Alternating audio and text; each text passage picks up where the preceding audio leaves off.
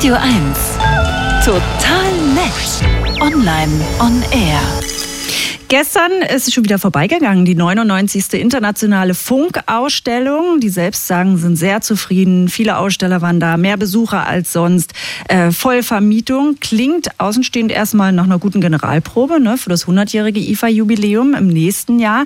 Unser Multimedia-Experte Sven Oswald, der kann das aber noch mal ein bisschen neutraler einschätzen, würde ich sagen. Hallo Sven. Hi, guten Morgen. Wie war denn die IFA 2023 so wirklich?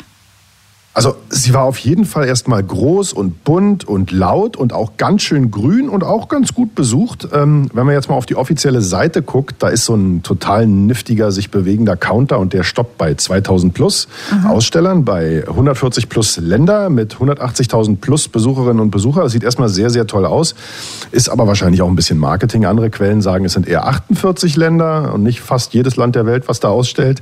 180.000 Besucher sind gut und sind definitiv mehr als letztes Jahr, aber immer noch ganz schön weit weg von dem Rekordjahr 2018 mit fast einer Viertelmillion Besuchern. Also naja, Messen haben es halt nicht leicht. Und auch die Vollvermietung, die gilt halt nur, wenn man davon absieht, dass einige Hallen gar nicht geöffnet waren. Aber wir wollen ja nicht so sein, genug relativiert. Das war eine richtig fette Messe und das trotz nach Corona. Das muss man einfach mal so sagen. Ich hätte nie gedacht, dass das Messegeschäft jemals wieder so in Fahrt kommt nach der Pandemie, nachdem wir ja gelernt haben, hey, warte mal, wir kriegen alle Informationen über alles, was wir brauchen, auch ganz bequem zu Hause ja. vom Schreibtisch aus. Ne? So, und deswegen kann ich gut verstehen, dass die neuen Veranstalter auch happy sind und äh, froh gestimmt in Richtung Jubiläum gucken. Äh, die gute Nachricht für alle, die was zu zeigen haben, man kann jetzt schon äh, sich einmieten für die IFA 24. Und was waren die großen Trends da dieses Jahr auf der IFA?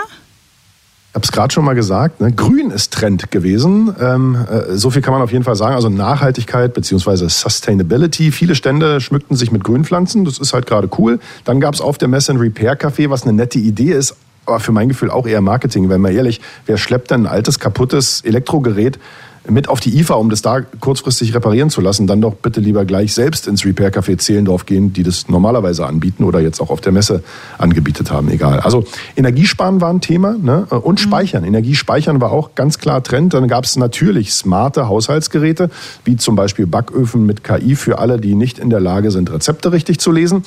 Aber eben auch diese Speicherlösung für das smarte, gern mit Photovoltaik versorgte Heim. Und da ist es ganz egal, ob das eine Mietwohnung ist mit einem kleinen Balkonkraftwerk.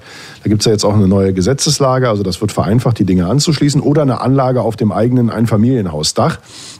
Spannend ist ein guter Altertrend. Ne? Es gibt, es gibt äh, Hersteller, die werben, Achtung, mit Langlebigkeit der Geräte. Wir erinnern uns damals, ne, man hat eine Waschmaschine gekauft, die lief einfach mal 30 Jahre und ging nicht nach drei Jahren wegen irgendeinem Elektronikfehler kaputt. Das ist wirklich nachhaltig und das ist auch richtig gut fürs Konsumentenherz an der Stelle. Ja. Auf die äh, Spitze treibt diesen Trend ja das sogenannte Fairphone. Das habe ich auch schon das ein oder andere Mal erwähnt hier auf Radio 1 äh, in Totalnet. Das ist die Idee, ein Smartphone zu bauen, das komplett modular aufgebaut ist. Also das heißt, du hast dann quasi die Platine, den Akku, die Kamera, das alles in einem ganz schicken Gehäuse und kannst es dann sukzessive austauschen, wenn entweder der Akku schlapp macht oder das Display kaputt ist oder auch wenn es einen schnelleren Prozessor gibt. Das Problem ist, das ist halt leider nicht so richtig günstig und eben auch nicht ganz so richtig gut wie diese Wegwerfprodukte von Apple und Co.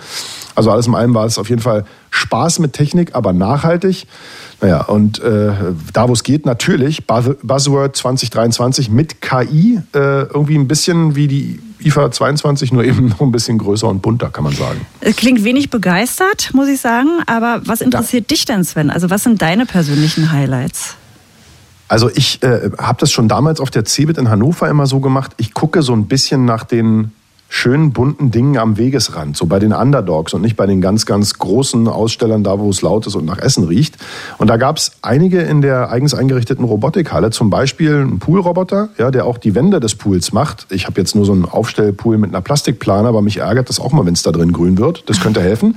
Und was ich gut fand, waren Mähroboter. Und das Coole war an dem, den konnte man selber 3D drucken, also da äh, lacht das äh, Herz aller Maker. Ja, das sind ja die, die mit 3D-Druckern quasi die Welt nachbauen.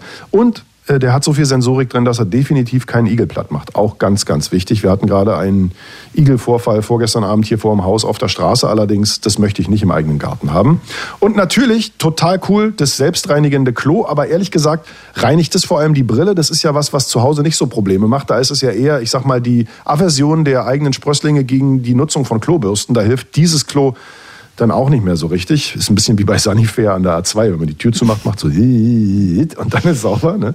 Dann äh, clevere Kü Küchenhelfer, smartes Kräuterbeet, made in Berlin, ja, sehr, sehr cool.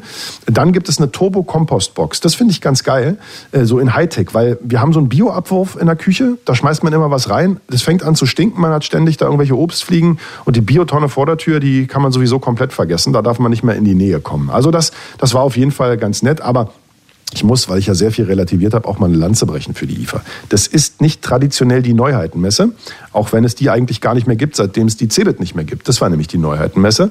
Die IFA ist eine Consumermesse. Das heißt, alles, was ich da sehe oder fast alles, kann ich dann wirklich auch bald kaufen, spätestens zum Weihnachtsgeschäft und kann das dann unter einen Baum legen, Neuheiten und neue Ideen Gab es aber auf jeden Fall auch, und zwar von vielen, vielen Startups. Die wurden dankenswerterweise von den neuen Veranstaltern für Umme eingeladen in eine aus Holz zusammengezimmerte Halle, wo die sie alle mal zeigen konnten, wie kreativ und wie neu und wie schön die jungen Wilden der Digitalszene so sind und was da alles so auf uns zukommen wird in unserer voll vernetzten Zukunft. Also auf jeden Fall ein Besuch wert. Allerlustigste finde ich immer, wenn du erzählst, ne, oder Daniel auch, dann ich fühle mich wie jemand aus der Steinzeit. Für dich ist es alles so super normal. naja, klar, hallo, ein 3D-Drucker, da drucke ich mir jetzt noch meinen Rasenmäher aus und mein Backofen, der kann versucht, selber lesen. Ich bin zu blöd für 3D-Drucken. Ich habe wirklich, ich habe drei Modelle versucht, zwei habe ich kaputt gemacht, weil ich zu dämlich bin und ich habe es aufgeben. Sehr zum Leidwesen meines Sohnes, der sagte, wir drucken jetzt die ganze Welt in 3D nach. Da schäme ich mich ein bisschen. Vielen Dank, Sven Oswald, über die IFA 2023. no Sehr gerne.